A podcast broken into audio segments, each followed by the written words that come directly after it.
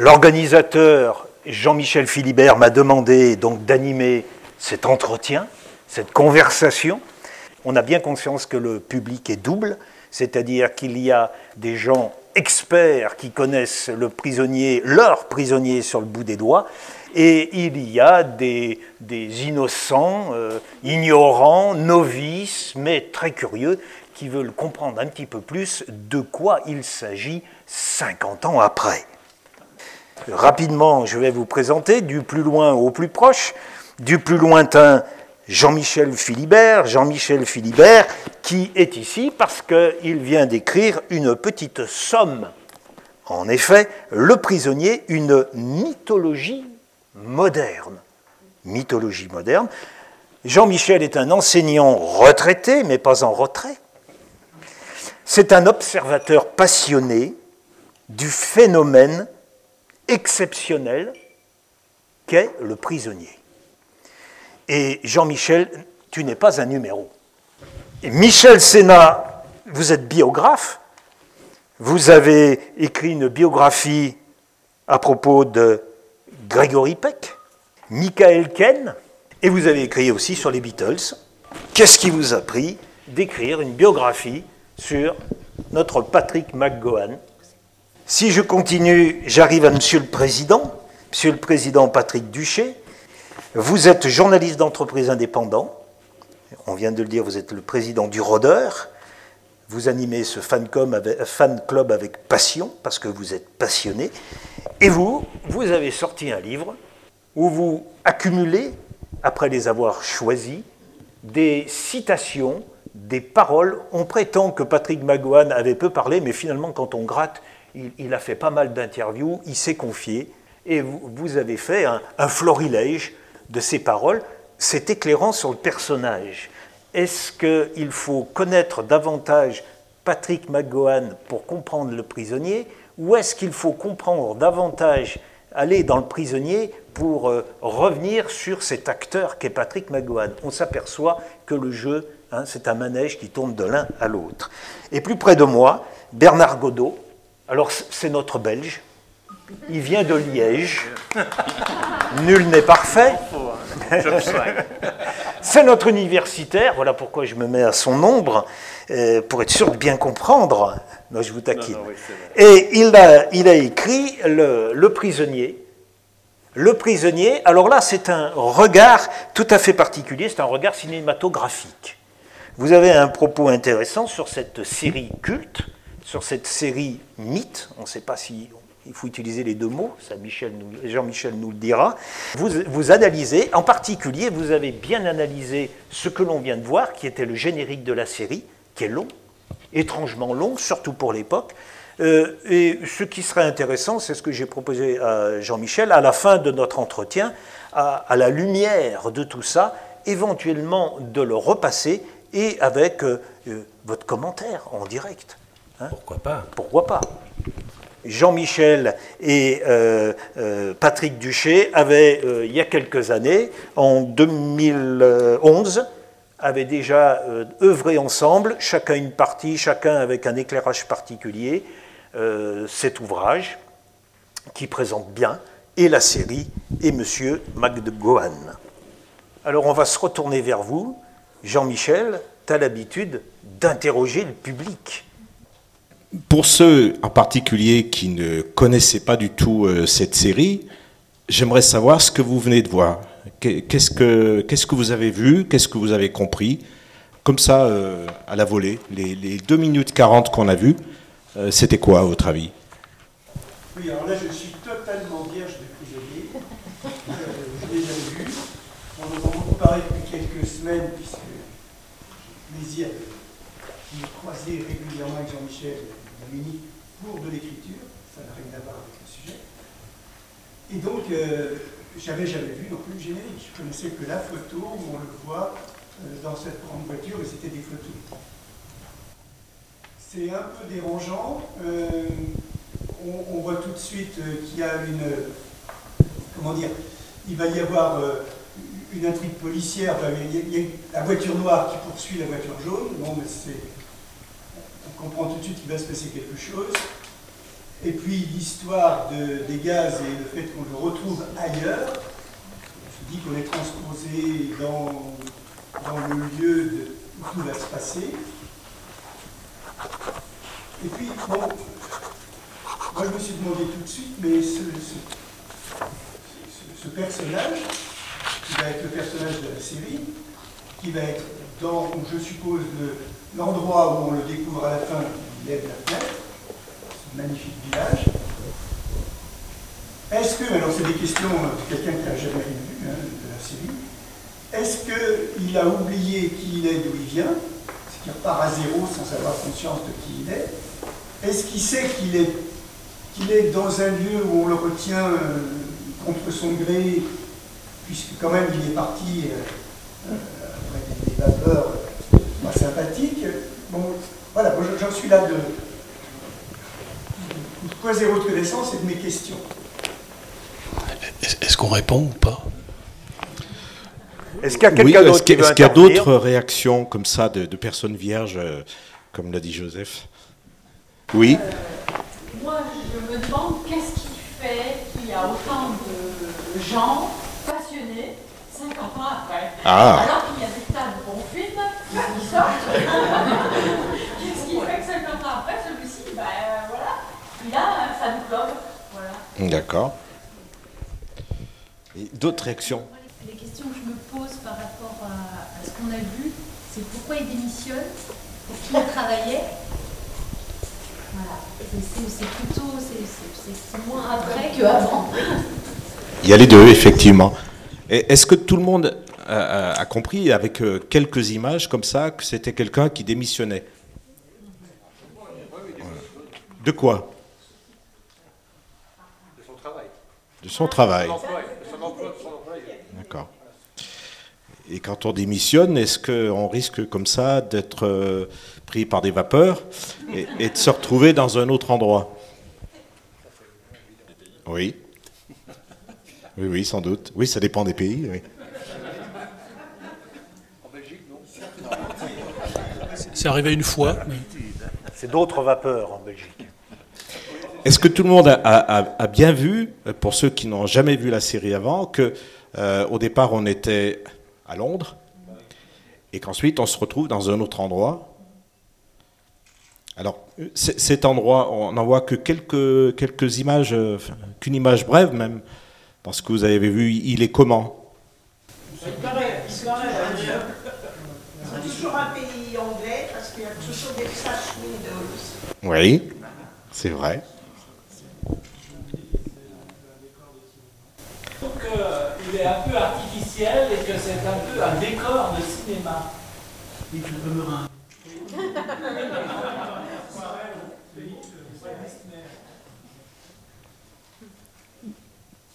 Autre remarque ça ouvre, un champ très important d'infection. Ah oui, oui, oui, tout à fait d'accord. Juste une question, s'il vous plaît. Euh, c'est passé en 68 à la télévision. C'est pas repassé après Si. Dans les années 70, 73, 74. Alors pour, euh, pour, pour, la petite histoire, là je vais mettre ma casquette d'historien, euh, le prisonnier a servi de bouche-trou euh, certains étés des années 74-75. premièrement, et deuxièmement, ça passait de façon assez épisodique sur une émission qui était animée à l'époque par un présentateur qui s'appelait Bernard Gollet. La une est à vous, qui est devenue Samedi est à vous. On, devait téléphoner pour choisir la série qu'on voulait voir à titre personnel, moi j'ai découvert Amicalement Vôtre, Les Mystères de l'Ouest et tant d'autres. Et le, j'ai le souvenir, je devais avoir 8-10 ans, de voir cette grosse boule blanche qui apparaissait. Alors, on la, on, la, voit dans le générique? On la voit pas dans le générique Non, le générique n'était pas entier là. Ouais. Pas entier. Et je me cachais dans la, sous, la, sous la table de, du living room de mes, de mes grands-parents, tellement, tellement elle m'effrayait, cette grosse boule blanche. Alors ce qui est dommage, c'est qu'on n'ait pas entendu le, fameux questionnaire. Euh, si, vous le permettez, on, va, on va jouer. Je, messieurs, vous connaissez ça par cœur, donc vous allez répondre. Au bout d'un moment, oui. Moi, je voulais rappeler que la série est passée dans son intégralité sur Arte il y a quelques années seulement. Non, c'était passé sur M6 en intégralité déjà, et sur Arte après, mais... la dernière diffusion, oui, oui c'était sur Arte. C'est sur Arte. Mais la première grande, pour compléter ce que tu disais, la première grande diffusion, moins les trois épisodes inédits qui, sont, qui ont été doublés un petit peu après, c'est dans Temps X. Euh, c'est là, c'était vraiment la redécouverte de la série en 83-84. Et ça avait été assez long parce qu'en fait, il y avait un épisode qui passait tous les 15 jours. En plus, ils avaient pris du retard dans la diffusion des épisodes, donc c'est assez échelonné euh, de septembre 83 à mai 84. Autant dire que c'est inenvisageable aujourd'hui pour 14 épisodes uniquement, dont certains qui n'avaient pas été diffusés du tout à l'époque d'ailleurs. Et, même, donc trois épisodes sont assez longtemps inédits, la série en compte 17, mais l'avant-dernier épisode, donc il était une fois, euh, n'a été diffusé qu'en 84. Il avait été doublé à l'époque, mais sans être diffusé, jugé sans doute trop violent. Euh. les, séries s'achetaient par lot de, 13 épisodes. D'accord. Ah oui, d'accord. Alors je reviens au générique. À un moment donné, il, y a des, voix off. Hein. Euh, et l'acteur, le personnage, le prisonnier, dit Où suis-je? Au village. Qu'est-ce que vous voulez? Des renseignements. Dans quel camp êtes-vous? Vous le saurez en temps utile. Nous voulons des renseignements. Vous n'en aurez pas. Vous n'en aurez pas. Vous n'en aurez pas. De gré ou de, de, gré ou de force. Hook or by crook. De gré ou de force, vous parlerez. Vous parlerez. Et puis après, c'est l'acteur qui, qui interroge et qui dit Qui êtes-vous? Je suis le nouveau numéro 2. Qui est le numéro 1 Vous êtes le numéro 6. On va te le refaire parce que c'est intéressant ça. Qui est le numéro 1 Je ne suis pas un numéro, crie-t-il. Je suis un homme libre. Un vrai dialogue de sourds. Hein. Et tout, à, à tous les épisodes, ça commence avec ça. C'était quand même assez inquiétant deux, réponses euh, aux, deux questions. Euh, euh, la première, c'est que c'est pas un décor de cinéma. ce que l'on voit, ce, village, c'est un, vrai village. C'est aussi la chance et le coup de génie de, de McGowan d'avoir choisi ce lieu. c'est un village, un ancien village de pêcheurs du Pays de Galles. Vous trouverez sur la table des dédicaces en partant des petites brochures sur, sur ce village qui s'appelle Porte Merion donc là où se trouve le, buste pour l'éternité. Euh, même s'il y a des décors aussi qui ont été euh, fabriqués pour la série. Et puis la deuxième chose, sur la série, 50 ans après, euh, c'est ce qu'on appelle la série culte par excellence. commercialement parlant, elle a, lancé euh, les, autres, les autres séries cultes, notamment au niveau des, cassettes euh, vidéo en VHS qui sont sorties dans les années 90. C'était la, première série qui se vendait à grande échelle sous support vidéo. Voilà. Évidemment, euh, tout ça c'est un petit peu, vieux maintenant. On parle plus de VHS. Puisque parle de, l'audience de la série, on n'a pas parlé des, pays qui l'ont diffusé. Qu'est-ce que les États-Unis ont été inondés de prisonniers? Guantanamo. Euh, non, alors pour la, petite histoire, le premier pays qui a diffusé, le premier épisode a été diffusé au Canada à deux jours près. Euh, la série a été diffusée aux États-Unis, elle a été diffusée en France, elle a été diffusée en Italie, elle a été diffusée au Japon euh, et, elle a été diffusée en Espagne. Je me tourne vers le biographe, Michel Sénat. Ça tombe bien. Voilà. Patrick McGowan, né en 1928, près de New York. Il est américain. Et oui, c'est vrai que on pense euh, à juste titre en voyant euh, les séries dans lesquelles il a tourné que l'acteur est anglais, mais non, il est né à New York, mais il est de parents irlandais qui se sont établis à New York. Mais très vite, ils ont eu euh, la nostalgie du pays, donc euh, ils sont retournés vivre en Irlande, alors que le jeune Patrick n'avait que 7 ans, je crois, de mémoire. Euh, enfin, je n'y étais pas, mais enfin de mémoire de ce que j'ai recherché.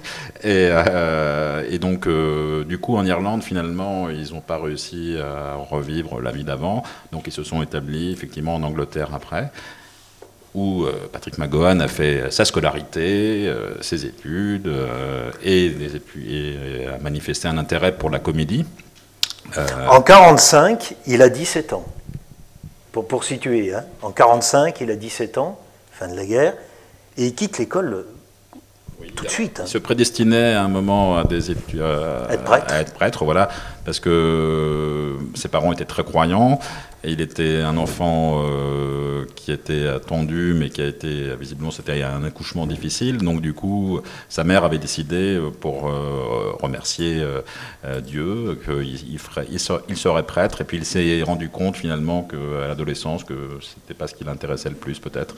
même il a, pendant un, certain nombre d'années, suivi une doctrine très moraliste, d'ailleurs, qu'on retrouvera un peu parce que ça fait partie, une des composantes du personnage quand même. Hein, euh. Alors on peut parler, on ne sait pas grand-chose de sa vie privée parce qu'il l'a beaucoup protégée. En 51, il épouse une camarade comédienne. Tout à fait, Joanne Drummond, avec lequel euh, il jouait dans la, troupe, dans la, troupe de Sheffield, parce qu'il vivait à Sheffield. Et euh, donc ils se marient alors qu'ils n'ont pas le sou, et c'est un petit peu la, galère. Elle est fille de notaire. Oui. il a dû convaincre ses beaux-parents, ses futurs beaux-parents, qu'il réussirait euh, à percer comme acteur, euh, ou, peut-être à Londres même. Et donc ça n'a pas été simple, mais enfin, euh, en tous les cas, ils étaient très épris l'un de l'autre. Et bah, ils ont vécu toute leur vie ensemble, et ils ont eu trois filles ensemble, dont Catherine, que j'ai eu l'honneur de, voir. et c'est vrai qu'il est resté très fidèle, et pour lui, le, mariage était quelque chose de vraiment sacré. Et je pense que sa femme partageait les mêmes opinions à ce sujet ce qui est remarquable, cette comédienne accepte de ne plus exercer son métier. C'est vrai. Oui, euh, c'est vrai qu'elle faisait partie de la troupe. Elle n'avait pas forcément nécessairement les premiers rôles euh, dans toutes les pièces dans lesquelles elle jouait. Euh, mais c'est vrai qu'à partir du moment où ils ont eu bah, leurs premiers enfants, elle s'est occupée aussi, comme c'était beaucoup le cas à l'époque aussi. c'est presque la sociologie de, l'époque. et donc, du coup, voilà, elle est devenue femme au foyer. Et Patrick McGowan, lui, a commencé à à faire une carrière au cinéma qui n'a pas été simple, euh, mais on en parlera peut-être un peu plus tard. Mais pour répondre à votre question, juste pour pas perdre peut-être les personnes qui connaissent peut-être moins bien sa carrière, le, je refais un bond dans le temps par rapport au prisonnier, parce que c'était votre question au départ. C'est l'acteur, euh, un des acteurs les mieux payés à ce moment-là, avec euh, Roger Moore, avec Sean Connery. Il a fait une série précédente qui s'appelle Destination Danger, J'espère qu'un jour il y aura un fan club qui va s'ouvrir autour de Destination d'Angers, parce que ça, mériterait également. Euh, et euh, c'est une série d'espionnage euh, dans lequel il incarne un agent secret.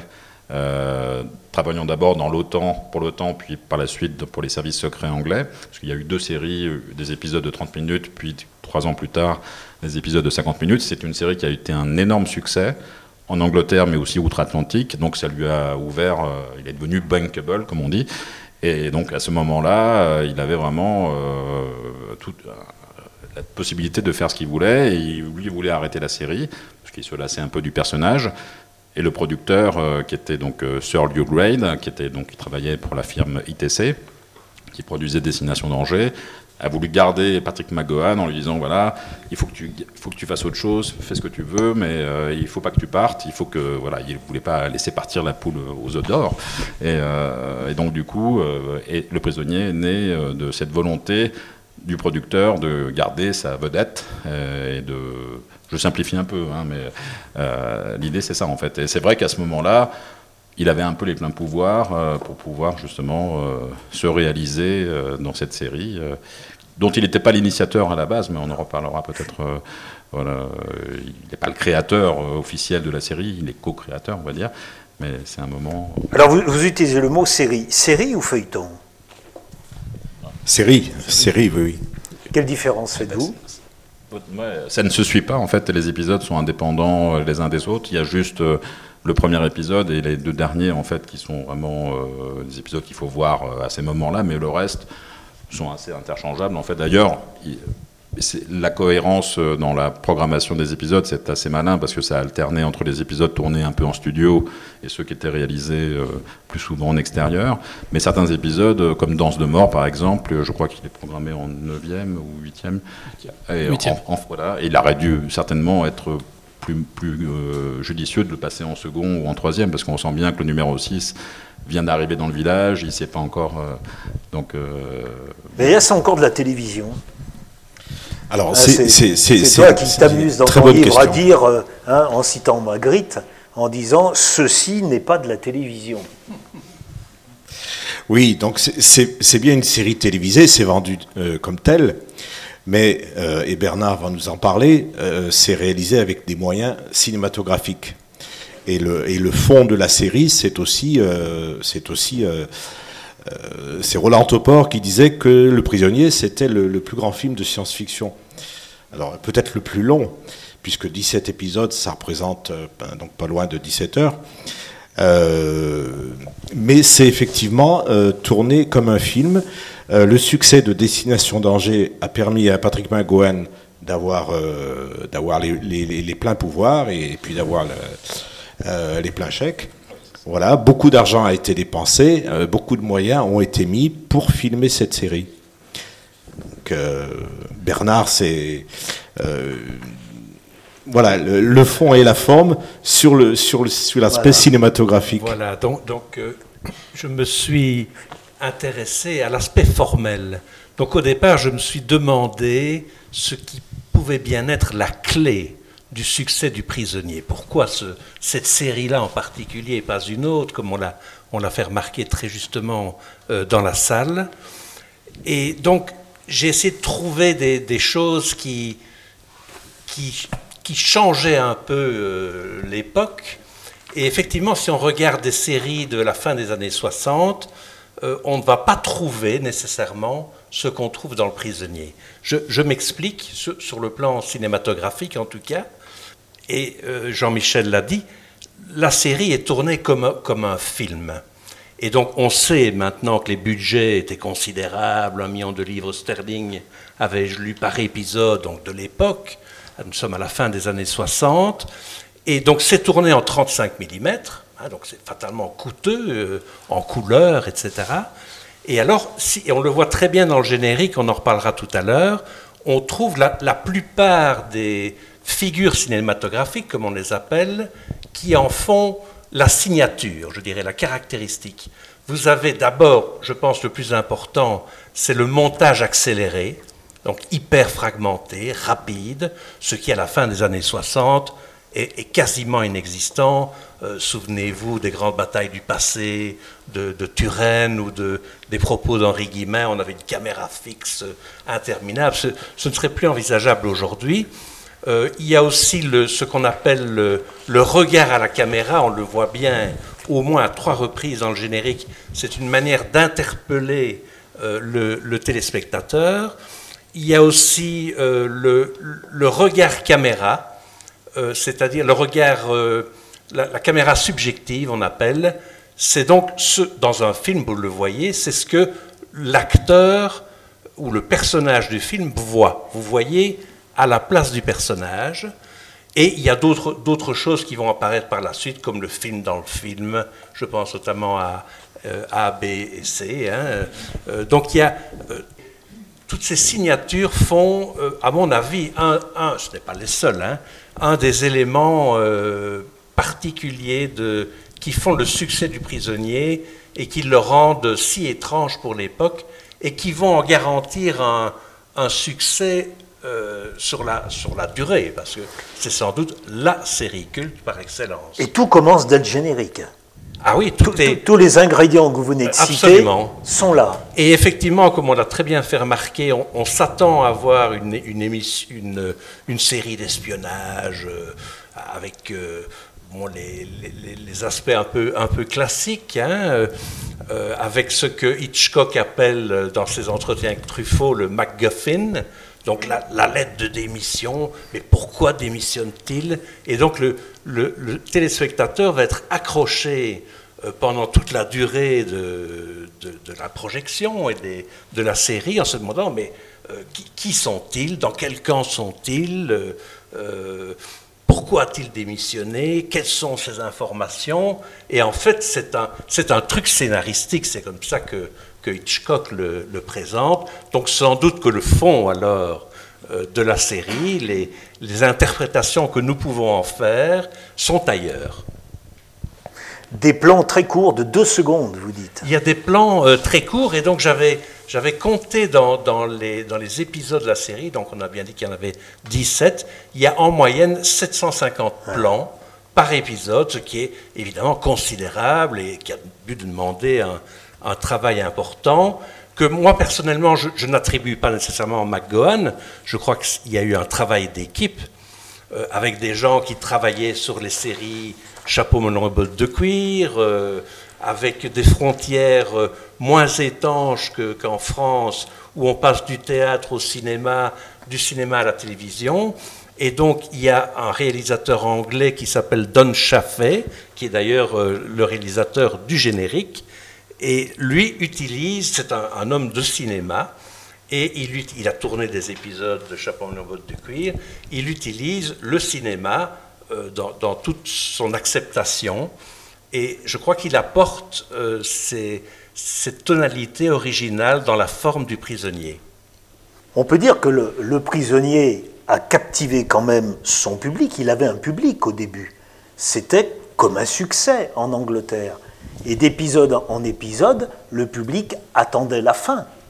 Alors le succès, euh, oui, à cause de, de Destination Danger, de, de Dangerman, qui avait rendu McGowan exceptionnellement euh, reconnu et bankable. Mais je, je, vais juste compléter une petite, euh, le propos de, de, Bernard avant de, de oui. répondre à ta question sur la, la qualité cinématographique demain soir, pour les personnes qui seront là, on aura la chance de, visionner euh, des épisodes sur des bobines, euh, sur des bobines de cinéma, et, vous regarderez le niveau de détail qui a été, euh, le soin qui a été apporté à la mise en scène. Un, tout petit détail. Moi, j'ai eu la chance de le voir sur écran de cinéma. On voit à un moment un, un, une scène qui se passe à la Village Shop. Il y a, des éléments visuels quand on fait des arrêts sur image, on voit que les, accessoiristes avaient pris le soin de marquer Village Foods. Quand on regarde de plus près, on voit que euh, enfin, le niveau de détail qui a été mis euh, et de soins et de précautions qui a été fait pour ce qui n'est que de la télévision. Et moi, je dirais c'est une série feuilletonnante pour euh, compléter. Le niveau de détail était vraiment exceptionnel. Alors pour répondre à ta question, oui, elle a, été visionnée par euh, plusieurs millions de téléspectateurs en Angleterre. Je ne sais plus si c'était euh, 6 millions ou, ou, 6 ou 8, 9 millions, qui était euh, exceptionnel. Euh, et puis les choses se sont gâtées avec le dernier épisode. Alors est-ce qu'on peut évoquer, on peut évoquer ça? Donc on attendait la fin, on attendait l'issue, parce qu'il y a des questions qui restaient et qui restent. Où se trouve ce village? Moi je me souviens à 15 ans, c'est ce que j'attendais. Ils vont nous le dire une bonne fois pour toutes. Est-ce qu'il est en Méditerranée? Il y a certains aspects. Est-ce qu'il est plus au nord? Il y a d'autres épisodes qui l'évoquent. Qui est, nom d'un chien, pour pas dire autre chose, le numéro 1 Mais qui est, ce numéro 6 Et puis la question est sortie, pourquoi il a démissionné? Et les renseignements qu'on lui demande, ils sont où ces renseignements? On attendait une, voilà, une réponse en béton, le suspense a assez duré, et... C'est moi le numéro 6. Et que s'est-il passé? Oui, alors ce qui est, ce qui est assez exceptionnel, c'est qu'effectivement, euh, les, le public attendait un méchant à la James Bond. On enlève. Alors, je ne vais pas dévoiler pour les vierges. Je ne vais pas dévoiler. Il se passe quelque chose à la fin. Euh, on s'attendait à, à, à qui ce que qui n'est pas racontable du qui n'est pas racontable, qui n'est pas racontable. Impossible. On, on s'attendait à une fin à la James Bond avec un méchant qui soit identifié. Euh, je ne vais pas dire ce qui se passe dans le dernier épisode ceux qui savent savent, ceux qui ne savent pas découvriront. Voilà. Je, je, ne sais pas s'ils le savent encore, même, même après avoir ouverte. vu. Voilà, c'est une fin ouverte. Euh, ce, qui était, euh, ce qui était vraiment une, une grande première dans l'univers euh, de, de, des séries télé. Conséquence, en gros, les gens n'ont pas eu les réponses qu'ils souhaitaient. Et que s'est-il passé dans la vie de McGowan Allez, le président. Je, je, commence et tu continues.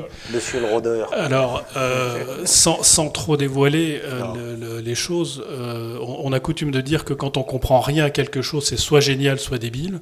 Bah, le public a réagi de la seconde manière. À tel point qu'il y avait une telle attente qui avait été, qui avait été suscitée. Il y avait le, TV Times avait fait une interview de McGowan juste avant la, diffusion du dernier épisode qui avait évidemment fait monter la sauce. Pour vous situer, le, retentissement a été tel, le retentissement en l'occurrence négatif, euh, juste après, qu'il a dû fuir le pays fuir. Ses enfants ont été molestés à l'école, enfin insultés à l'école. Il a dû partir, en, se, réfugier, euh, se réfugier à la campagne, puis en Suisse, puis aux États-Unis. Il n'est jamais revenu en Angleterre. Pour vous situer un peu le contexte, vous imaginez quelque chose maintenant, c'est impensable. C'est impensable. Alors peut-être que les, spectateurs se sont, se sont, sentis trahis, parce qu'en fait, entre la programmation du Destination d'Angers et le prisonnier, ça s'est fait dans la foulée. Donc euh, il y a peut-être eu une manipulation involontaire de McGowan en laissant croire que son personnage était la suite de John Drake, euh, donc l'agent secret qu'il jouait dans Destination d'Angers, parce qu'il s'est écoulé que quelques mois entre la fin de Destination d'Angers et le début du prisonnier. Donc euh, tout laissait, comme il le jouait, les deux personnages un peu de la même manière. Et le générique, alimente cette thèse. Exactement. Voilà, donc on se dit, bah voilà, il vient de résigner, euh, enfin, il vient de démissionner des services secrets. Et dans Destination d'Angers, et il y a beaucoup d'épisodes où il est en, désaccord avec ses chefs. Donc ça laisse déjà présager euh, qu'il a une certaine, un certain individualisme qu'on peut tout à fait imaginer. Et donc je pense que le public, peut-être qu'ils ont était amené à penser que ce serait une intrigue que d'espionnage avec effectivement le bloc de l'Ouest et le bloc de l'Est. Et d'ailleurs, moi-même, j'ai fonctionné aussi de la même manière en voyant les épisodes dans l'ordre. Et c'est vrai qu'on n'est pas préparé à ce, à ce final. Hein. Euh, il faut, faut dire ah, les choses. Euh.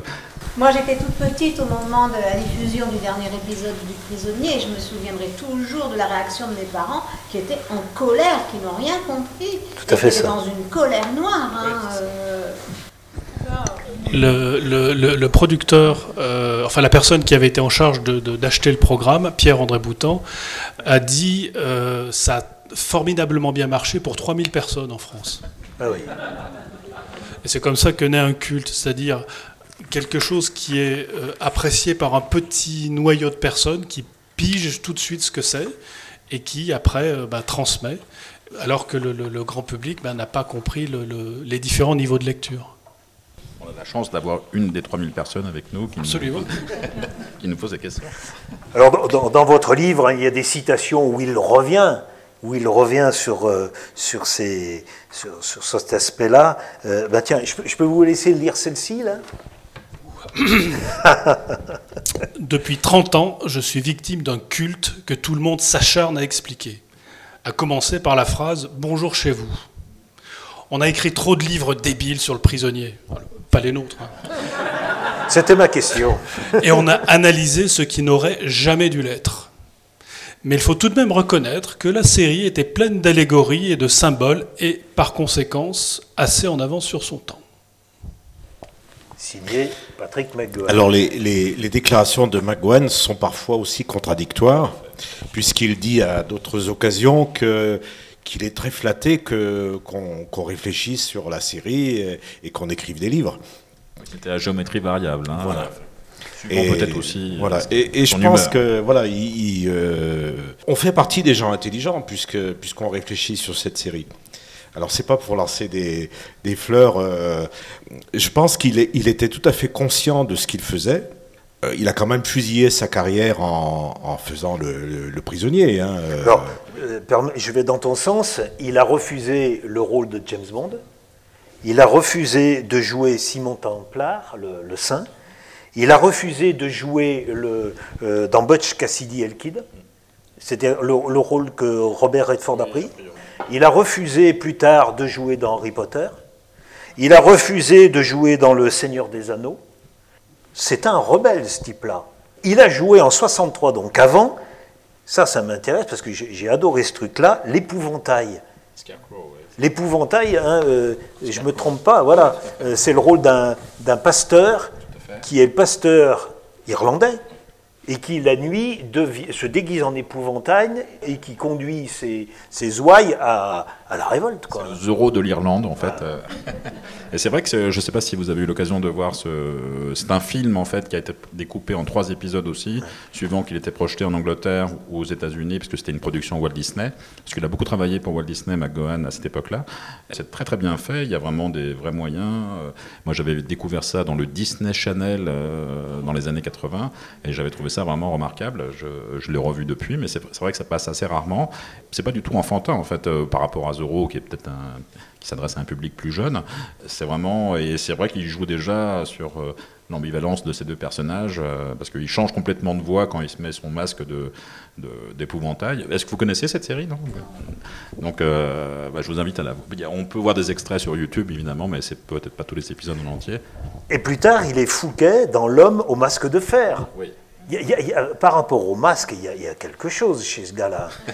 Euh, après, il va jouer euh, dans. Il fait le directeur de la prison de l'évadé d'Alcatraz. Il est superbe là. en plus, il dit à Clint Eastwood qu'on ne s'échappe pas de, cette prison. Alors là, qui est une île. Euh, voilà, c'est vraiment. Une île. il n'a pas oublié la leçon du numéro 2, apparemment. Non, mais il y a quelques obsessions chez ce gars-là, hein, franchement. Hein. Ou des clins d'œil. ou des clins d'œil ça, on ne le connaît pas, si, bien, si je vous ai bien lu. C'est le Moby Dick qu'il a joué sous la direction d'Orson Welles. Je pense que cette euh, collaboration avec Orson Welles, parce qu'il a quand même eu un rôle important, ça a été un grand succès euh, au théâtre. Euh, pour la petite histoire, ça c'est la, pièce en fait c'était pas vraiment une adaptation euh, du roman d'Herman Melville, euh, mais plutôt en fait l'histoire d'une troupe de théâtre qui joue une, pièce de Shakespeare et qui décide en plein milieu de la représentation de, de faire autre chose et de jouer Moby Dick. En fait, donc c'est les acteurs qui jouent euh, deux, pièces différentes. Donc c'était assez osé, ça a été un grand succès. Et donc tous les personnages jouent deux rôles et Orson Welles joue également. Et Orson Welles a été assez marqué par la prestation de McGowan. Et je pense que McGowan il a tiré quelque chose dans la mise en scène de très minimaliste euh, des décors, parce qu'il n'y avait pas de bateau évidemment sur, sur scène. Hein. Donc ils ont mis des caisses en bois, des choses qui pouvaient laisser un, décor un peu mental, on va dire, qu'on retrouve dans les deux derniers épisodes. Euh, et je pense qu'il a du prisonnier, euh, qui s'est un peu servi de cette, certainement de cette, de la façon de faire d'Orson Welles pour lui-même bah, faire son Orson Welles à sa manière plus tard. Mais je dirais même qu'il y, a un côté Wellsien chez McGowan, parce que quand on, connaît un peu la, carrière d'Orson Welles, qui commence de manière géniale, c'est un homme de, radio. Hein, on connaît l'histoire de la, guerre des mondes, qui a peut-être été un peu amplifiée, mais et puis euh, on lui donne amplifié, c'est le terme. Oui. Voilà, on lui donne carte blanche, et puis il y a Citizen Kane, et puis les studios commencent à couper. Enfin bon. donc là, il y, a, probablement des similitudes entre, les deux personnages. Mais j'aurais envie d'ajouter, moi, à ce qu'on disait tout à l'heure, il n'est pas que rebelle, McGohan. Parce que, et là, je, jette un pavé dans la mare, je crois qu'il y, a, un côté finalement, paradoxalement, assez conservateur chez McGohan. Et pourquoi est-ce qu'il n'interprète pas James Bond? Pourquoi est-ce qu'il n'est pas Simon Templar, par exemple ou amicalement vôtre, parce qu'il euh, ne porte pas d'armes, il refuse de porter l'arme, c'est le cas dans, Destination Danger, comme la, fameuse étoile de shérif aussi euh, dans un des épisodes.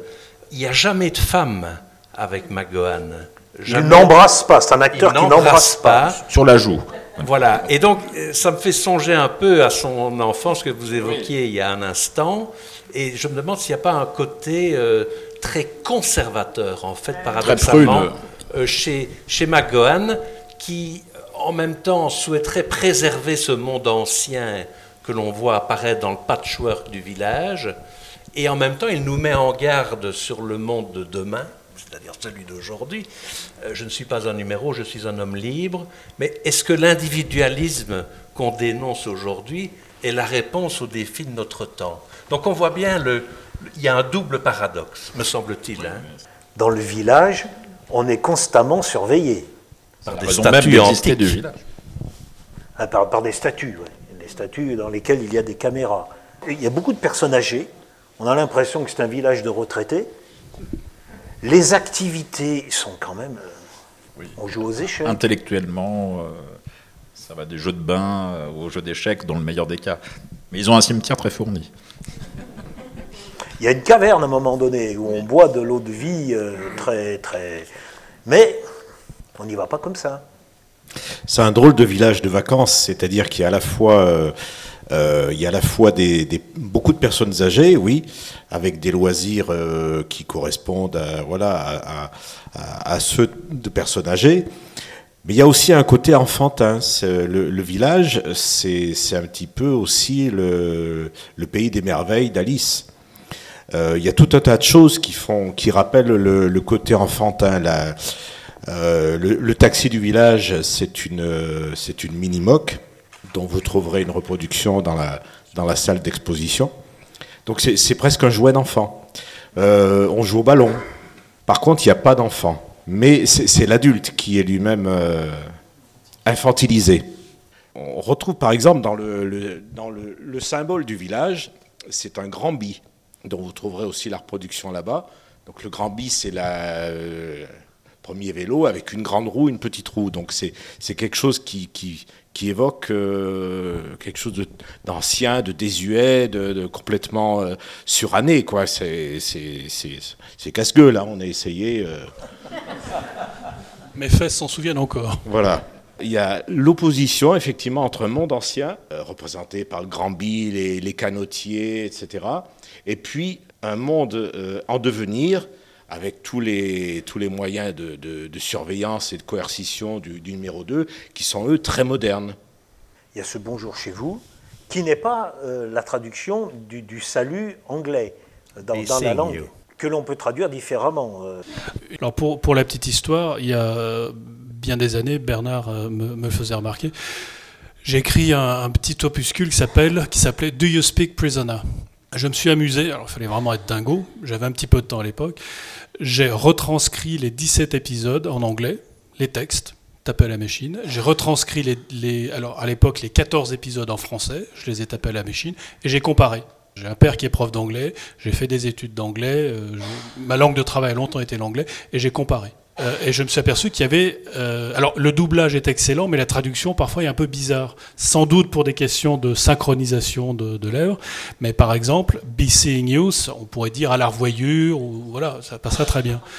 Mais le, le doubleur français, Jacques Thébault, euh, a, a, trouvé cette formule, Be Seeing You il l'a adapté en disant bonjour chez vous parce que il s'était souvenu d'un jeu radiophonique euh, imaginé par Francis Blanche euh, à base de canulars qui a été repris après par Jean-Yves Lafesse et il, terminait toujours ses interventions par eh bien bonjour chez vous.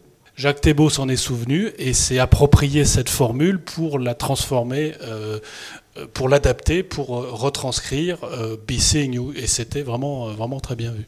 Cela dit, les, deux versions sont aussi sinistres l'une que l'autre. Bissing You à la revoyure, ça veut dire ben, on, va forcément se revoir, hein, parce que on, est dans un lieu clos, voilà, on s'échappe pas. Et puis bonjour chez vous, euh, je trouve que ça a une, connotation sinistre aussi, parce que vous êtes chez vous, c'est ici chez vous. Euh, c'est pas un endroit que vous avez choisi, mais c'est quand même le vôtre. Et on est chez vous aussi. oui, vous observe. Voilà. Magon avait une formule. C'est cette formule que, que j'ai. C'est la première citation que j'ai mise dans le recueil. Il disait euh, Be seeing you, it means a lot. Comment on traduit ça? Alors j'ai dû le traduire. J'ai dit ben, bonjour chez vous. Ça peut être lourd de sens. Effectivement, imaginons à la revoyure, on va se revoir il y, a une dualité, c'est cette dualité qu'on retrouve tout le temps dans la série. Clough Williams Ellis, le fondateur du village, avait créé ce, décor en carton-pâte, comme disait monsieur, en, imaginant ça comme une, gigantesque maison de poupées. Effectivement, quand on arrive là, on a, l'impression qu'on est dans un décor de cinéma, on a envie de jouer, on imagine qu'il y a des, choses cachées, il y a un monde caché, les masques, le monde souterrain, qui sont les gardiens, qui sont les prisonniers. Quels sont les villageois qui subissent leur sort? Quels sont ceux qui essayent de se rebeller? C'est un monde qui est toujours en dualité. Et BC New, c'est exactement la représentation de cette dualité, d'un monde en apparence doucereux, euh, en apparence euh, magnifique, il fait toujours beau au village, sauf dans un épisode, mais bon, le Rise and Shine, Rise and Shine, le parfum du jour est fraise. On est comme dans un petit cocon. On, Il y a se une sent plage, bien. Une plage, mais on ne se baigne pas. Il vaut mieux pas. Oui, or la, or la plage, au départ, qu'est-ce qu'elle évoque pour le, le- le téléspectateur? Ben, Les vacances. euh, et, et donc, il y a de nouveau cette, euh, cette dualité qui apparaît effectivement. hein. On est surveillé, il y, a, il y a une salle de contrôle. On peut voir, on peut tout voir. Il y a des caméras de partout.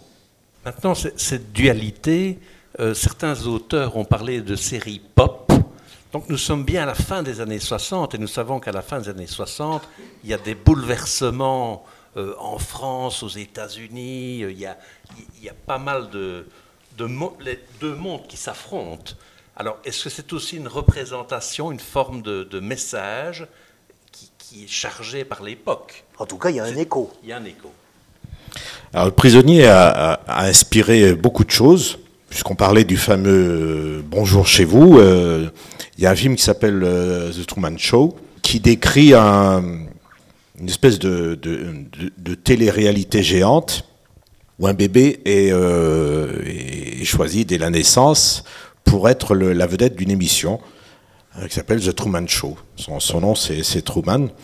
Et il est filmé euh, 24, heures sur 24 en train de vivre sans que lui euh, soit au courant de, de- voilà qu'il est qu'il est filmé. Et tous les gens qu'il côtoie sont des acteurs qui euh, qui jouent euh, qui jouent un rôle euh, avec lui. Et il vit dans une euh, dans un village qui s'appelle Sea Haven et qui est qui est au bord qui, a, qui est qui est près de la mer voilà. Et Truman euh, bah, se rend compte, euh, voilà, sans le savoir que qu'il y a quelque chose qui, qui, qui ne va pas, quoi. Qui se sent, il se sent prisonnier. Il voudrait partir, mais il ne peut pas parce qu'il est, il a, il a euh, la phobie de, de l'eau, une phobie qu'on lui a inculquée euh, tout, tout petit. À la fin du film, il réussit quand même à, à prendre un bateau pour pour s'évader. Euh, et puis, lorsqu'il croit arriver donc au bout de l'horizon, son bateau euh, éventre euh, euh, le mur d'un décor gigantesque qui, qui recouvrait d'une, comme une bulle, une boule, qui recouvrait tout, tout cet endroit. Donc il se, il se rend compte voilà, qu'il a vécu dans un univers complètement factice. Et ça, c'est un film avec Jim Carrey qui, est, euh, qui a 15-20 ans. Ouais, 94, je dirais. Est-ce que la filiation entre ce film-là prisonnier a été avouée euh, Non, elle n'est non, elle n'est pas avouée ni revendiquée. Non. Ah, si, si, si. À mon avis, c'est c'est inspiré euh, largement du, du prisonnier et de ces thèmes-là. Donc c'est euh, c'est c'est- dans ce film, c'est l'aspect euh, télé-réalité qui est qui est assez euh, fascinant. Et qui apparaissent à cette époque d'ailleurs. Voilà. Ouais. Il y a une, excellente série récente pour le coup qui s'appelle Black Mirrors.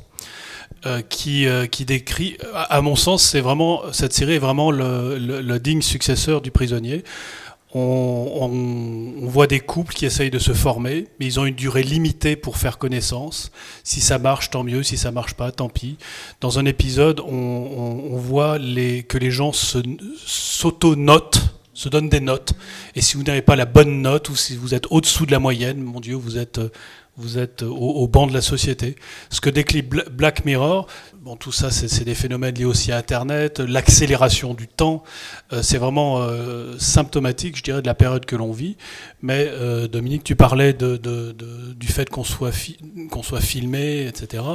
Euh, je, hier, j'ai vu un reportage sur les, des voitures de police qui filment, qui scannent vos plaques d'immatriculation. Bon, ben voilà, on, on y est, on y est. On a tous un numéro de sécurité sociale, voilà, tout ça. euh, Oui, le message du prisonnier, c'est c'est ça. Enfin, le message, euh, voilà, évident, c'est euh, voilà, on, on a des, on porte un numéro, on est fiché, on est surveillé, on est filmé. Au-delà de ça, euh, on peut estimer qu'on est dans une société, euh, voilà, qui ressemble à, à celle-ci, où, où on a souvent l'impression d'être anonyme, d'être espionné, d'être fiché. Mais, mais en fait, qui nous surveille? Qui, qui nous fiche? Qui euh, recueille des, des renseignements sur nous? Ben, le, monde commercial, probablement. Hein. Oui, mais, mais qui fait cette collecte Justement, c'est intéressant de cet aspect-là, parce que moi je suis dans le public, et j'ai l'impression d'un documentaire, d'un personnage historique, euh, avec, euh, que vous êtes tellement imprégné de votre, de votre série que vous y êtes complètement. et la frontière entre la fiction et la réalité s'atténue de plus en plus. Alors c'est ce qui on va bientôt euh, être angoissé. en ce temps, on va se dire, euh, est-ce que finalement, on va pas avoir des boules qui Patrick McGohan serait ravi de vous entendre. Oui, oui, oui. C'est une idée, enfin, l'impression que... Alors, je ne veux pas dévoiler la fin, parce qu'on a dit, il faut que ça reste euh, à découvrir. Mais peut-être que dans notre société actuelle, on pourrait se rendre compte que on est complaisant quand on dit qui dirige. Est-ce qu'il y a quelqu'un qui dirige ou est-ce que notre complaisance n'est pas fautive? Donc euh, je vous laisse découvrir la fin pour ceux qui n'ont pas vu. Euh. Qui est le numéro un? Voilà. Qui, est, qui, qui sont les fautifs? Le, le, village est toujours dirigé par quelqu'un qui est le numéro 2. Dans chaque épisode, le numéro 2 donc, cherche des renseignements euh, que le numéro 6, Patrick Magohan, ne donne pas. Et le numéro 2, d'épisode en épisode, euh, s'en va et remplacé ou revient quelque temps après quand son successeur a échoué même. En fait, il y a deux types d'épisodes pour compléter. Il y a des épisodes axés sur une tentative d'évasion du prisonnier et, puis d'autres épisodes qui sont plutôt des tentatives de manipulation ourdies par le numéro 2, qui sont assez machiavéliques en général, et qui sont très différentes les unes des autres. Et il y a quelques autres épisodes où euh, c'est plus une dénonciation de telle ou telle euh, chose. Je ne vais pas rentrer dans le détail, mais c'est vrai que les épisodes ne sont pas construits de la même manière, mais c'est vrai que les deux thématiques les plus importantes, c'est accès autour des, évasions ratées, évidemment, du numéro 6, et euh, des plans ourdis euh, du numéro 2 pour le faire craquer. Et d'ailleurs, il y a énormément de, théories à ce sujet, parce que les 17 épisodes peuvent se voir de façon indépendante, mais certains fanatiques euh, ont, essayé de décoder justement ce, que, ce, que, les Britanniques appellent le running order, l'ordre de diffusion idéal à titre personnel, j'aime bien considérer les épisodes dans lesquels le prisonnier est victime et celles dans lesquels il est euh, actif dans une certaine révolte. Moi, je me suis fait mon propre ordre de diffusion basé là-dessus. Il y a toute une phase dans laquelle il subit, il arrive, c'est un numéro, il essaie à comprendre le mécanisme de, fonctionnement, quels sont les numéros 2, est-ce qu'ils sont manéables, manipulables, et puis les épisodes dans lesquels il a trouvé certains points de rupture pour se rebeller contre le système. Ceci dit, vous avez euh, autant de, façons de voir la série, de façons de vivre la série, euh, qu'il y a de spectateurs. J'ai trouvé ça dans le livre de Jean-Michel. Il ne se résigne pas, il résiste et s'évade, et il joue avec la mort surtout à la fin, tant pis. non, mais il fait un peu un, surhomme alors. Euh, oui, mais c'est pas Superman. D'avoir un peu de distance par rapport aux propos. Pour revenir au générique que vous avez vu, enfin au début du générique que vous avez vu, donc on a parlé de cette voiture noire qui, euh, qui suit le, la Lotus Super 7, donc du, du personnage. Euh, c'est quoi cette voiture noire? C'est un corbillard, et les gens qui la conduisent sont des croque-morts. Donc, d'une certaine façon, oui, dès le début, on sait que la série, que l'histoire a un rapport avec la mort. Et ça fait aussi partie de l'humour anglais qui intègre souvent les croque-morts, que ce soit dans les, des épisodes de Chapeau melon et Bottes de cuir que vous avez peut-être dû voir aussi, les Monty Python aussi, euh, un petit peu après, ont souvent fait des sketchs autour des croque-morts. Je pense que c'est une figure aussi emblématique qui amène une forme d'ironie aussi. Euh, je pense pas que moi je ne vois pas forcément quelque chose de terriblement morbide, mais quelque chose d'un peu décalé et de euh, pas drôle certes, mais décalé pour le coup. moi c'est comme ça que je l'interprète en tous les cas, comme un, symbole un peu ancien aussi, avec ses, habits un petit peu désuets. Ses, je, rebondis sur. Oh, pardon, allez-y. Non, j'allais dire euh, l'humour anglais qu'on retrouve aussi dans, dans Chapeau melon et Bottes de cuir, surtout les, les, premières euh, saisons, et où on voit justement, on parlait des, enfants et, des adultes, où on voit des, des, plutôt des vieillards qui jouent avec leur petit train euh, ou qui, qui pensent vouloir dominer le monde. Je crois que c'est une manière aussi de, de se moquer. Hein. À, une différence près, Chapeau melode de cuir est divertissant, il faut le prendre comme tel. Le prisonnier est divertissant, mais avec un petit truc en plus. Le, décalage qui euh, qu'on ne voyait pas à l'époque, enfin dans les années 60, dans les, séries euh, françaises. Cette histoire de décalage, il l'a retrouvée des années plus tard avec euh, la, série de Colombo, avec Peter Falk. C'est drôle, ces deux personnages se sont bien entendus. Il y avait une complicité. Il a réalisé un épisode, ah plusieurs. mais il en a joué quatre. il a réalisé, il a réalisé Il y en a un qu'il a réalisé sans jouer, je crois. Il, y a, voilà, euh, et il en a réalisé. Euh, non, il y a deux épisodes qu'il a réalisés sans jouer. Un avec Robert Vaughn en 74 et 75 et un autre, euh, le dernier, hein, qui s'appelle, euh, je ne sais plus le nom, euh, avec une histoire de chef d'orchestre. Murder with Too Many Notes. Voilà, c'est ça. Voilà, je, vais le titre en, français. avec une musique de film Hollywood, qui n'est pas une grande réussite, il hein, faut bien le dire. Il a réalisé plusieurs épisodes dans lesquels il joue, pas le premier, qui est à mon sens le meilleur, entre le crépuscule et l'aube, où il, il, incarne un officier d'une école militaire superbement réalisé, parce que c'est assez rare dans la série Colombo, euh, pour le souligner, avec beaucoup de figurants en plus, euh, tournés en plus dans un, dans un cadre très, très différent des intrigues habituelles de Colombo. À Los Angeles, certes, mais enfin, c'est quand même un épisode qui se détache de la production du moment, même si d'autres épisodes réalisés par Steven Spielberg étaient aussi techniquement très intéressants. Celui-ci, il y a vraiment, en dehors de la prestation de McGowan, qui est vraiment exemplaire, euh, et son vieillissement est très crédible d'ailleurs aussi, euh, parce qu'à l'époque, il était quand même encore relativement jeune. Alors, il a beaucoup aimé jouer ça, et il s'est beaucoup impliqué dans cette histoire. Et ils, avaient tous les deux, d'après ce que j'ai compris, un, réel plaisir à jouer ensemble. En fait, euh, à travers ça, ça souligne aussi que Certes, McGowan avait un côté conservateur, comme vous l'avez souligné, mais il avait aussi une espèce de folie un peu irlandaise, euh, qui, une excentricité aussi, euh, bah, qu'on retrouve dans certains moments du prisonnier et même de Destination danger, avec des fois des plans un peu expressionnistes, euh, très étranges et un peu burlesques, même à la limite. Hein. dans Destination danger, certains épisodes sont à la limite du burlesque, hein, sur les derniers, derniers épisodes. Et, la ville fantôme alors je pensais pas à celui-ci, euh, je pensais plutôt à Nandina, par exemple. Effectivement, dans la ville fantôme, il y a aussi des, moments euh, qui peuvent, paraître étonnants. Et c'est vrai que cette euh, dualité est intéressante, quoi. Enfin, parce que voilà, il est à la fois comme vous l'avez dit, un peu à la Lino c'est-à-dire il va pas effectivement aller une scène de lit, c'est pas possible, tuer, c'est pas possible. Jouer les méchants, c'est possible. Du, moment que c'était un méchant, il était identifié comme méchant, donc il n'y avait pas de problème. Mais un héros devait être vertueux à ses yeux, donc il n'a pas souvent incarné des, héros parce qu'ils étaient certainement trop vertueux euh, à ses yeux. Et lui-même, il, a dit Je suis un romantique, tant et si bien qu'en 1977, avec sa femme, ils refont une cérémonie d'engagement marital. Tout à fait. Parce qu'en 51, ils avaient fait ça un peu. Eh oui à la va-vite. Quoi. entre deux représentations théâtrales. Moi, enfin, à, lire tout ça, je trouve que euh, je m'intéressais beaucoup aux prisonniers, mais, mais maintenant c'est Patrick McGowan qui m'intéresse énormément. je me dis, il y, avait un, drôle de type, un hein, Orson Welles tout, tout à l'heure. Un drôle de numéro, on peut un dire. Un drôle de numéro. Hein. je ne sais pas la faire, mais je l'avais noté. il, il, disait, il aurait pu, si la télévision ne l'avait pas accaparé, il aurait été certainement l'un des meilleurs comédiens, acteurs de, de, de son temps.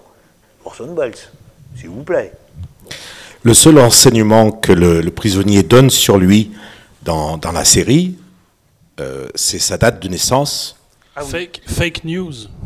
Fake news. En VF, fake news. Oui.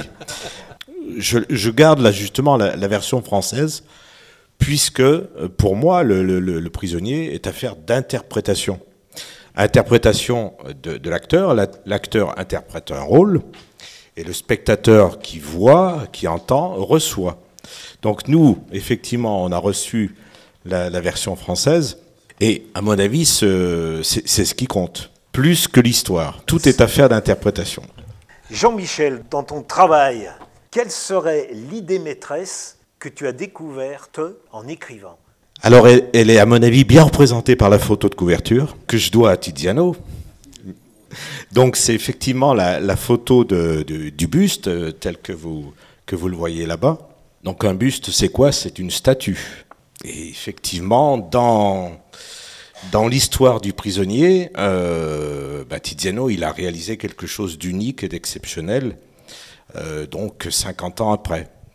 50 ans après, c'est l'heure où nous parlons du prisonnier. Donc le prisonnier, il est en quelque sorte pour moi statufié, statut fixé. Euh, alors qu'est-ce qu'on représente euh, Qu'est-ce qu'on représente dans, les, statuts? On représente quoi? Ben, Très souvent des, héros et des héros mythologiques. Pour moi, le prisonnier, c'est un héros mythologique. Alors, j'ai essayé de montrer dans le livre qu'effectivement, il, a plusieurs facettes. L'une de celles qui est intéressante, c'est celle euh, d'Ulysse.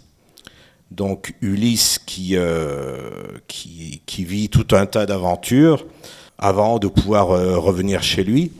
Et je trouve un, voilà, je trouve un parallèle frappant entre le prisonnier et Ulysse. Alors, le prisonnier, il a des aventures aussi quand il essaye de s'évader, notamment sur un, sur un radeau, euh, il est vraiment perdu, euh, perdu en mer comme Ulysse. Mais il n'y a pas de Pénélope. Eh bien, c'est une bonne, euh, c'est une bonne question. Dans un des épisodes du prisonnier, il a une fiancée, donc on peut penser qu'il a une Pénélope. Mais à mon avis, sa, sa Pénélope à lui, elle est, elle est, elle est plus, elle est plus abstraite. La liberté? Par exemple. Patrick, en faisant cet ouvrage, est-ce qu'il y a quelque chose qui vous a sauté aux yeux? On a encore trois heures. Hein. Non, non, mais une idée, une idée. Euh, tu disais tout à l'heure euh, que la série t'avait donné envie d'essayer de découvrir l'homme. Bon. C'est ce que j'ai essayé de faire avec ce, ce recueil de citations. Magouane a donné très peu d'interviews mais c'était toujours des interviews marquantes, des interviews puissants. Il y en a un qui m'a marqué, notamment euh, une interview qui m'a marqué dans, dans, le magazine Pace de 69, dans lequel il se révèle, je pense, pour la première fois. Il donne son point de vue sur la vie, sur la société, sur, sur la pilule, sur euh, le rôle des femmes, sur, euh, sur... Alors le grand Satan, pour lui, c'était la publicité. La publicité veut nous détruire, parce qu'elle va nous laver le cerveau. Pour la petite histoire, c'est en, retrouvant euh, cet article de Pace, un, article américain, que j'ai décidé de fouiller dans toutes les archives que j'avais utilisées pour écrire l'autre livre avec euh, Jean-Michel. Et j'ai retrouvé plein de, choses qui m'ont interpellé sur la personne, sur l'homme qu'il était, sur l'acteur qui a mené une carrière euh, erratique, une carrière pas facile, sur le père qu'il a été et j'ai découvert plein de choses et je me suis dit, tiens, je vais, je vais, je vais essayer de brosser un portrait fragmenté de l'homme, de l'acteur, de la personne qu'il est. Alors j'ai pas une réponse, j'ai pas découvert une chose sur lui, j'ai découvert plein de choses sur lui à travers ses, ses déclarations.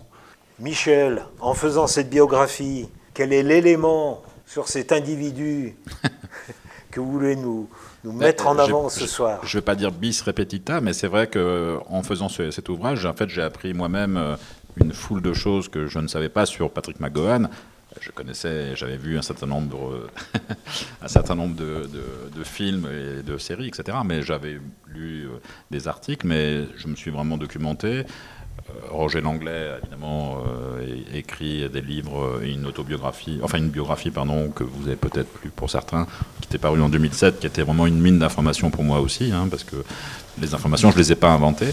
Mais c'est vrai que peut-être que j'aurais voulu montrer que est un acteur euh, accompli. il me semblait injuste qu'il n'y ait pas un ouvrage qui retrace sa carrière au-delà du prisonnier. Je ne sais pas si j'y suis arrivé, euh, dans le sens où effectivement sa carrière est erratique, sa carrière est un peu en dents de scie, il y a des rendez-vous manqués, il y a des films mineurs, il y a beaucoup de films mineurs finalement quand on y réfléchit, euh, c'est euh, des films de, genre comme on dit, mais c'est pas péjoratif dans ma bouche, hein, mais simplement il n'y a pas eu des grandes rencontres dans sa carrière, mais le fait est que ça reste quand même une personnalité attachante, intrigante, ben voilà, j'ai appris euh, beaucoup de choses, des fois des choses un peu désagréables aussi, parce qu'il avait son caractère, hein, il faut bien le dire, euh, la boisson aidant aussi, euh, ses convictions qui étaient plus tout à fait en harmonie avec une époque aussi, ce qui l'a un petit peu aussi des fois mis en porte-à-faux par rapport à des réalisateurs ou par rapport à d'autres comédiens. Donc j'ai pas essayé de, faire un portrait idyllique de McGowan non plus, mais j'aurais aimé. Mais bon, le fait est que voilà, j'ai essayé d'équilibrer avec les éléments que, bah, que j'ai découverts. Même question pour Bernard Godot. En faisant cet ouvrage, est-ce qu'il y a une idée maîtresse que vous retiendrez? Oui, mais moi je dirais, je prends un peu le, pas le contre-pied, mais euh, euh, on évoquait donc la, carrière de, de, McGowan, et je, pense à, quelqu'un que j'ai eu l'occasion de rencontrer, que, vous connaissez tous, qui est Michel Galabru. Et Michel Galabru, qui avait, euh, sans autodérision, disait, ben, vous savez, moi était très modeste, j'ai fait beaucoup de merde, parce qu'il fallait, il fallait bouffer. Il fallait bouffer. Alors, bon, il y a, peut-être un peu de ça, mais ce que je voudrais dire, c'est que l'idée maîtresse, je l'ai évoqué brièvement tout à l'heure, pour moi, elle est au niveau de la forme et moins au niveau du fond. Je pense qu'il y a des œuvres, effectivement, on a dit pourquoi le prisonnier, ben, euh, pourquoi, pourquoi les essais de Montaigne, à la limite, hein, on pourrait reformuler ça dans, d'autres, euh, à une autre distance, hein, bien sûr. Un, fond, je dirais, plus, plus traditionnel, avec des, des, choses tout à fait euh, interpellantes. En fait, ce que je, ce que je voulais dire, c'est que le, le, danger que l'on a lorsqu'on tombe en admiration devant une œuvre, c'est de porter au pinacle euh, l'auteur. Or ici, il y, a, quand même débat parce que je pense qu'on est fin des années 60 et il y, a, beaucoup de gens qui travaillent très bien. Et, donc McGowan n'est pas le seul, même si ce l'est peut-être attribué par la suite. Ça, c'est un, un, long débat, comme euh, quand on écoute Lang Fritz Lang euh, ou des, grands auteurs comme ça, ils sont contredits beaucoup de fois. Est-ce que Fritz Lang a vraiment rencontré Goebbels? Est-ce que Goebbels lui a vraiment proposé de devenir le cinéaste de l'Allemagne nazie? Tout ça reste quand même assez mystérieux parce qu'il s'est contredit. Donc je ne sais pas si on peut dire ça de, de McGowan et s'il a récupéré ou voulu récupérer à son profit par la suite le succès tardif tout en y participant. Et chaque fois qu'on étudie et qu'on parle du prisonnier, eh bien, on amplifie euh, son, succès peut-être et son, son, caractère de culte. Enfin, comme on dit, il n'y a pas de, de, fumée sans feu. Et, on n'a pas eu le temps de l'évoquer, mais dans la paternité, bah, il y a l'opposition entre McGowan et George Markstein, que l'on voit dans le générique, qui est en fait celui à qui il remet la démission. Et donc il y a aussi des, des, racines historiques qu'on n'a pas eu le temps d'évoquer, comme ces villages, ou en tout cas ces lieux qui auraient existé pendant la Seconde Guerre mondiale, où euh, on mettait les gens, euh, disons, pas trop sûrs, ou euh, on, les, on, les, on les mettait à l'abri en Écosse, je ne sais où. Comme dans Danger Man, il y a un épisode qui, qui annonce le prisonnier. La ville fantôme. La ville fantôme. donc voilà, je, donc, beaucoup d'admiration pour McGowan, hein, c'est évident, mais je pense qu'il y a quand même un travail collectif. C'est une œuvre collective, Le Prisonnier, et ce n'est pas que l'œuvre d'un seul homme.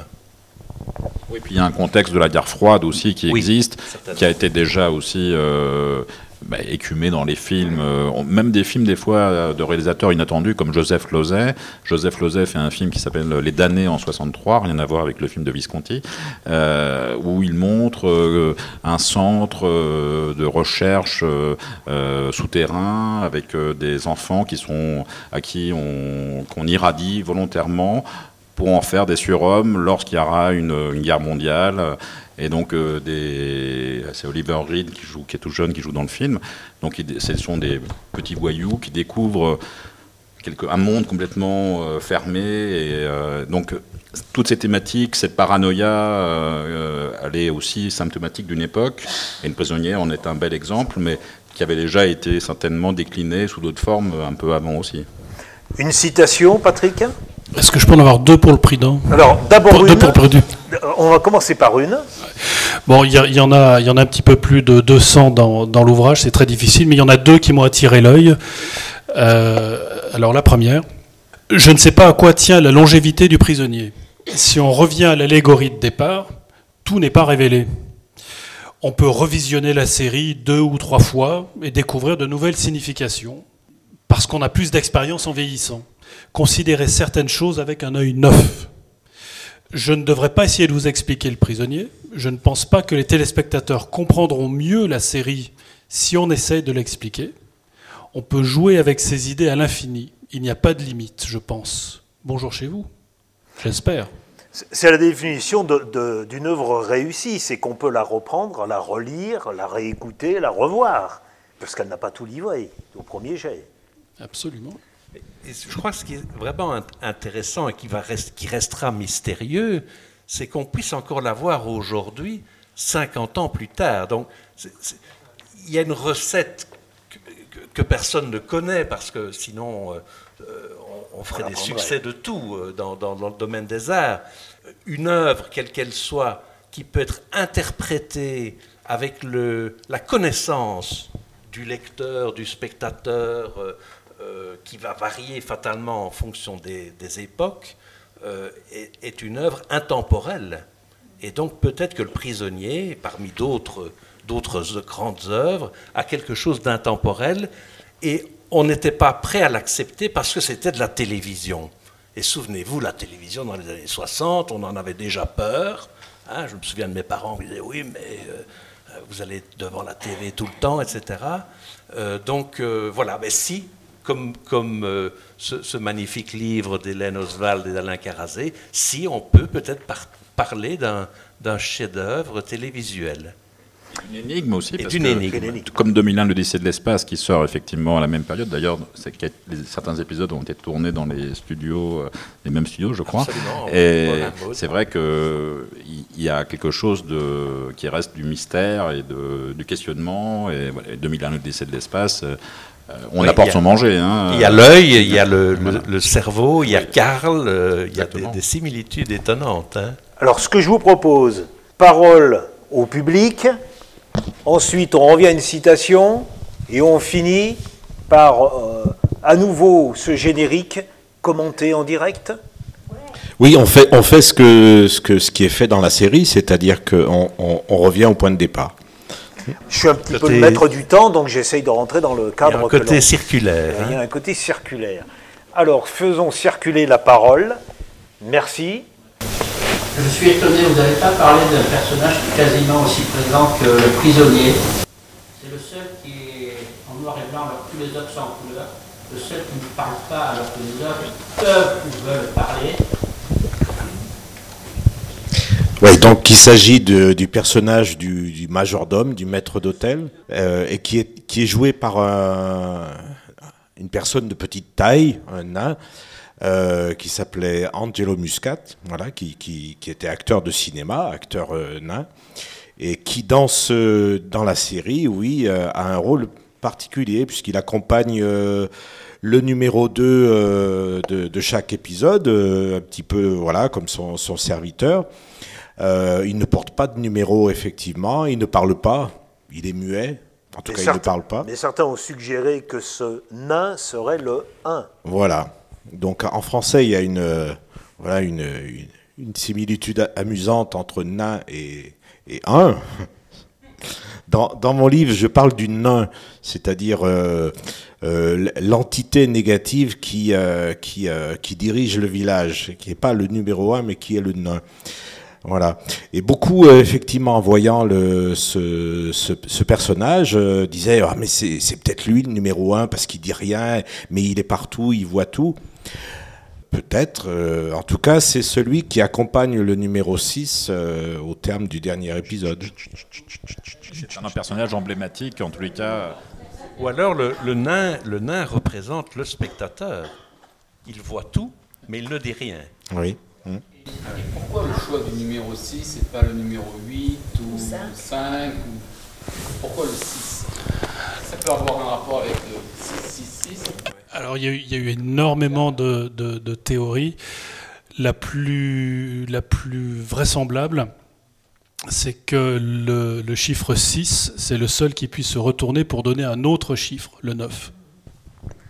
il, y a, eu une parodie euh, d'un film euh, érotique, non Où le, prisonnier était le numéro 69. Oui, c'est ça, oui, oui. oui, Vous êtes bien documenté, euh, monsieur Citer. Je, lis vos ouvrages. Je les ai lus, vos ouvrages. Mais alors, Nous, on, a vu le... Alors, le, 6, c'est aussi le. Ça peut être aussi le, la forme du, symbole du, du, salut au village. Donc, euh, au, village, pour se saluer, on dit bonjour chez vous, mais en faisant ce signe euh, de la main. Voilà, qui, qui, qui représente grossièrement un 6. Alors le 6, euh, McGowan a dit, c'est le seul chiffre qui peut être euh, vu à l'envers et qui devient un 9. correction, le, 1, c'est un petit peu pareil. Voilà. sur le 6, en numérologie, il y a des tas de choses qu'on peut, qu'on peut trouver. Hein. voilà. C'est, disons que dans la hiérarchie du village, le, fait de porter le numéro 6, c'est d'être à la fois euh, un numéro parmi d'autres, mais c'est aussi d'être très proche du, pouvoir, du, numéro 2 et du numéro 1. D'ailleurs, il n'y a pas de numéro 3, de numéro 4 et de numéro 5. Il n'y a pas non plus de numéro 7, 7 étant l'addition du 6 et du 1. Voilà, puis on peut trouver plein d'autres choses encore. Autre réaction? Est-ce qu'il y a une innovation technologique sur le d'anticipation? Est-ce qu'il y a des éléments propres à la science-fiction dans... Ah, euh, visuellement, visuellement parlant, vous voulez dire? Téléphone sans fil. téléphone. sans fil, oui. Oui, sur la télésurveillance, c'est même... Euh, la, Wi-Fi avant l'heure. Une sorte de tablette aussi, parce qu'il y a le numéro 6, à un moment il tourne des pages euh, très rapidement et sur l'écran. C'est dans le premier épisode, c'est le numéro 2, voilà. Exact. Oui, c'est le numéro 6, oui. Les, les enceintes, les enceintes mobiles. Et le, et le, rôdeur, finalement, on ne sait pas ce qu'est le rôdeur. Ça pourrait être un, un élément de science-fiction aussi. Hein Alors, là, oui, ça préfigure pas, peut-être pas encore. Jusqu'à maintenant, on ne les a pas encore vus euh, rôder dans nos Who knows En tout cas, le rôdeur étouffe ses victimes. Euh, parfois, on se trouve un petit peu étouffé hein, dans, ouais, dans notre société. Pardon, allez-y. Deux questions que je voulais vous poser. Euh, par rapport au grand B, justement, l'interprétation qu'on on pourrait donner au grand B. Je pense qu'il y a de multiples interprétations. Est-ce que vous... Alors, celle de McGowan d'abord, qui a dit que c'était un symbole ironique du progrès. Parce que c'est un, c'est un véhicule euh, qui permet de se déplacer, mais d'une façon assez lente. Euh, et puis euh, périlleuse, hein. Comme on l'a dit, on, a essayé, c'est pas évident hein, de tenir dessus. En revanche, comme tous les véhicules à deux roues euh, dans un embouteillage. Euh, voilà, c'est bien pratique hein, de, un, deux roues pour se déplacer à travers les voitures. Alors c'est le symbole du village. C'est vrai que ça, a une importance euh, symbolique, esthétique aussi. Donc c'est un symbole du passé, hein, effectivement. Donc il y a, une, allusion à, à un passé peut-être un peu, un peu glorieux, celui de, euh, la Grande-Bretagne de, des années. Euh, L'Empire. Oui, voilà. Ouais. Donc il y a une, évocation du passé. Euh, il rappelle la forme ronde. La forme ronde qui se retrouve dans, dans, le, dans le rôdeur, dans le fauteuil globe du numéro 2, dans les, dans les portes, dans, dans l'arche qui se trouve dans la, dans la chambre du numéro 6. La lampe à bulle La lampe à bulle, la forme de la salle du numéro 2, dans le nain, qui est rond aussi. C'est un personnage un petit peu, un petit peu enrobé qui est, qui est rond. Voilà, donc il y a, y, a, y a, le symbole euh, du, du, rond, euh, qui est, euh, ce que je développe aussi dans le livre, c'est, je vais pas être trop, trop long, hein, c'est un symbole d'enfermement puisque le cercle, le cercle enferme. Mais c'est aussi un symbole qui peut se transformer en libération en devenant une, une, spirale. Euh, il y, a, plein de choses à dire sur, sur ce rond. Et le numéro 6 est, est, au centre du, du, cercle. Voilà, il est le, il est le, le point à l'intérieur du cercle. Et si on positionne le grand B de cette façon, on a un 6. Voilà, c'est oui, l'ombre du. Oui, oui, oui, oui. Le, la grande roue et la petite roue. Et, dire aussi que tout ce qui est rond, euh, cercle, c'est dans le design des années, la fin des années 60. Voilà, le pop. Ah, voilà, oui. On voit les, bulles là dans ces, ces espèces de, lampes euh, qui décorent. On va se faire une nouvelle citation. Alors la, série euh, peut avoir des, aspects euh, euh, sombres, paranoïaques, mais voilà, une petite note d'espoir pour finir. donc Magouane disait Je me considère comme étant une personne remplie d'espoir. J'essaie de ne jamais me laisser déborder par des pressions extérieures, si ce n'est parfois celles que je me crée. Il faut résister jusqu'au bout et mourir en riant. Il aimait beaucoup le théâtre finalement, il en a peu fait, mais peut-être était-il un, homme qui, aurait pu être brillant au théâtre. Oui, il avait un jeu expressionniste euh, qui s'adaptait bien. Moi, je ne l'ai pas vu euh, évidemment, mais j'ai vu, je ne sais pas si vous avez eu la, la curiosité de regarder parce que c'est sur, disponible sur YouTube. Euh, Brand, qui est la, une pièce qu'il a jouée et qui a vraiment été un succès avant qu'il commence Destination danger, donc en 1959 pour situer, où il joue un. C'est adapté de. Euh, Harry Gibson. merci. voilà, qui a écrit euh, énormément de choses. Et alors, c'est une pièce assez compliquée où il joue un, un, curé en Suède, enfin un curé l'équivalent, qui vient, qui revient dans, dans son village natal et euh, enfin, c'est quelqu'un qui a la foi, mais qui euh, ne compose pas avec les habitants du village et qui le voit un peu comme quelqu'un qui euh, un peu un extraterrestre en fait. donc c'est assez la façon dont il joue ce personnage. Bon, c'est très théâtral parce que ça a été filmé, capté pour la BBC on voit bien que les décors sont très minimalistes, mais euh, c'est vrai que cette façon de jouer euh, est assez étonnante et, qu'on retrouve parfois un petit peu après, mais euh, sans doute il aurait pu effectivement faire une carrière au théâtre bien plus, enfin on l'imagine dans le répertoire de Shakespeare, comme Laurence Olivier ou d'autres acteurs de cette époque-là, Richard Burton. Il, oui, bien sûr, Il évoque, je ne sais plus dans quel, dans quel ouvrage je l'ai lu, euh, il évoque un moment donné où il joue au théâtre, il y a une panne d'électricité, et ils sont devant des mineurs dans le public, et les mineurs éclairent les lampes de leur, euh, de leur casque, et on finit la pièce à la lueur de, ces casques de mineurs, et il dit c'est mon plus beau souvenir de théâtre. C'était quand il, il, était régisseur de scène, et, un, jour, une personne qui, qui avait le, premier rôle, je crois, est tombée malade, il l'a remplacé. Euh, alors je ne sais pas si c'était exactement sur cette soirée-là, mais il a dit, c'était au Sheffield Repertory, euh, et il a dit effectivement qu'il y a une panne et que les, les, mineurs qui étaient venus ben, ont sorti spontanément leurs lampes et ont éclairé la scène comme ça. C'est une belle image. Mais il est revenu au théâtre dans les années 80 parce qu'il a effectivement ça le démangeait à une époque où les films qu'il avait tournés euh, bon euh, il s'est sorti un peu trahi euh, notamment dans le film de Walt Disney que je ne vous conseille pas. Si vous ne l'avez pas vu, sur Baby, avec Baby le secret, la légende oubliée, avec un dinosaure en plastique du plus bel aloi. enfin, pour l'époque, même pour les enfants dont je faisais partie, c'était quand même un petit peu dur. Et bon, lui est, assez bon dans le rôle du personnage du professeur. Euh, c'est un peu l'équivalent du, du, méchant dans Indiana Jones. Mais bon, c'est vrai que le film n'était pas vraiment celui qu'il avait imaginé. Donc du coup, il s'est dit, euh, tiens, le théâtre, ça l'a un peu taraudé à ce moment-là. Et il est remonté. Alors il n'avait pas le premier rôle, parce qu'il n'a pas forcément voulu être en, premier, mais il a joué dans une série qui montrait aussi, euh, enfin une série, une pièce qui montrait aussi le, bah, justement l'espionnage, euh, la façon dont des agents secrets vont s'immiscer dans un couple, et ça faisait référence d'ailleurs euh, indirectement un film de, Bertrand Blier, que je vous, conseille, qui est un de ses premiers films, euh, qui s'appelle euh, Si j'étais un espion. Voilà, je crois que c'est ça le titre. Et c'est vraiment où Bruno Kremer euh, est un agent secret qui s'immisce dans la vie d'un médecin qui est joué par Bernard Blier, et en fait, qui le soupçonne d'être communiste, mais sans raison aucune.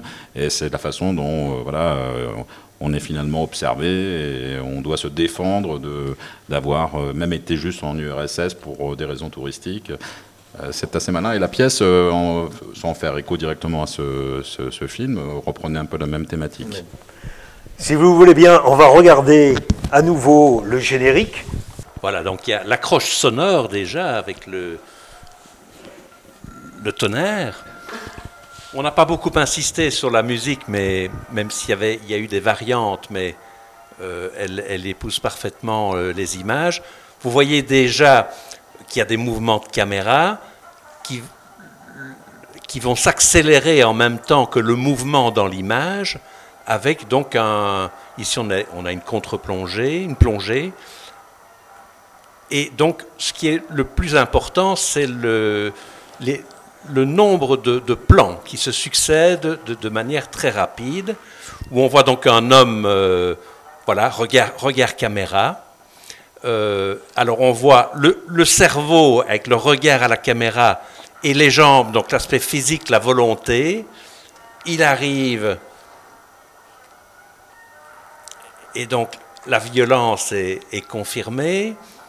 Et là, on, vient de voir euh, la caméra subjective, donc ce que voit euh, le, personnage, et finalement par un, un jeu de mise en abîme, c'est ce que nous voyons aussi.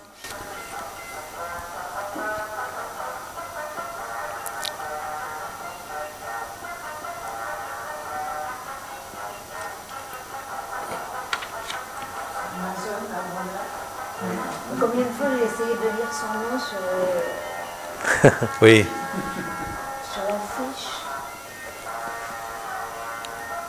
Voilà, donc la, musique épouse bien ce, rythme saccadé. Il rentre chez lui, et pour la petite histoire, euh, euh, John Steed habite à côté, ça on l'a su par la suite. Un clin d'œil britannique de nouveau. Alors bon, il y a quelques gros plans, hein, bien entendu, euh, et là, on va voir ce qu'on appelle des angles rares, donc le, basculement de l'image, qui, est donc euh, le, basculement du, personnage, et qui va, on ne l'a pas euh, signalé tout à l'heure, mais il se réveille dans un, décor qui est exactement celui de son appartement londonien. Donc il reconnaît son, son environnement, mais quelque chose est bizarre, et donc en regardant à l'extérieur, il découvre le village, et ici c'est une vue en, plongée. Et donc il y, a, différentes formes cinématographiques qui sont exploitées et qu'on ne trouve pas dans, dans les productions euh, pour la télévision de cette époque. Et peut-être que ça donne un, côté euh, qui reste moderne et qui fait que le prisonnier reste tout à fait visible aujourd'hui, euh, à part peut-être l'un ou l'autre épisode, notamment celui où, où il a une, une fiancée. Là, on sent bien qu'il y a, il y a une petite faiblesse euh, qu'on a, qu'on a justifiée par le fait que McGowan était justement sur un tournage aux États-Unis et euh, qu'il fallait, il fallait continuer sans lui. Au fond, le regard, quand on parle de, du regard à la caméra, euh, ce regard interpelle le spectateur au cinéma. Hein, c'est vraiment une interpellation. Et à d'autres moments, euh, la caméra subjective, ben, on est à la place du personnage, on voit ce que lui voit. Donc c'est une autre manière d'accentuer ce qu'on appelle l'identification euh, spectatorielle. On n'a pas beaucoup insisté évidemment là-dessus, mais Patrick l'a évoqué tout à l'heure en, en, voyant sur très grand écran il est évident que là, et je, l'évoque d'ailleurs dans, dans, le travail, il y a évidemment des, modes de fonctionnement différents entre la télévision et le cinéma. Quand vous êtes dans une salle de cinéma, hormis le fait que l'écran est beaucoup plus grand et que euh, vous êtes, vous, en contre-plongée par rapport à l'écran, donc il vous domine, euh, l'obscurité est totale, et donc le, spectateur euh, accepte ce que, ce que Jean-Louis Baudry explique dans l'effet cinéma, il accepte d'être paralysé finalement et d'entrer, d'intégrer littéralement euh, le, personnage et l'histoire, ce qu'on appelle la diégèse, donc euh, l'histoire du film. C'est beaucoup plus difficile à la télévision, puisque la télévision, même si elle a évolué ces, dernières années pour devenir plus grande elle aussi, à cette époque, c'est un meuble c'est un meuble qui est dans votre salle à manger, donc vous pouvez vous lever pour aller vous servir un verre d'eau, euh, il y a un coup de téléphone, quelqu'un vous parle. Alors comment combler ce, manque? Ben, Justement en insistant sur ces figures cinématographiques et en les introduisant à la télévision. Et c'est vrai que si on regarde ça sur grand écran, ça a un impact encore beaucoup plus fort. Merci pour cette euh, leçon, leçon de regard cinématographique. On vous libère Vous n'êtes plus prisonnier et vous allez pouvoir retrouver les auteurs à la table. Et on ne va pas dire bonjour chez vous, on va dire bonsoir chez vous.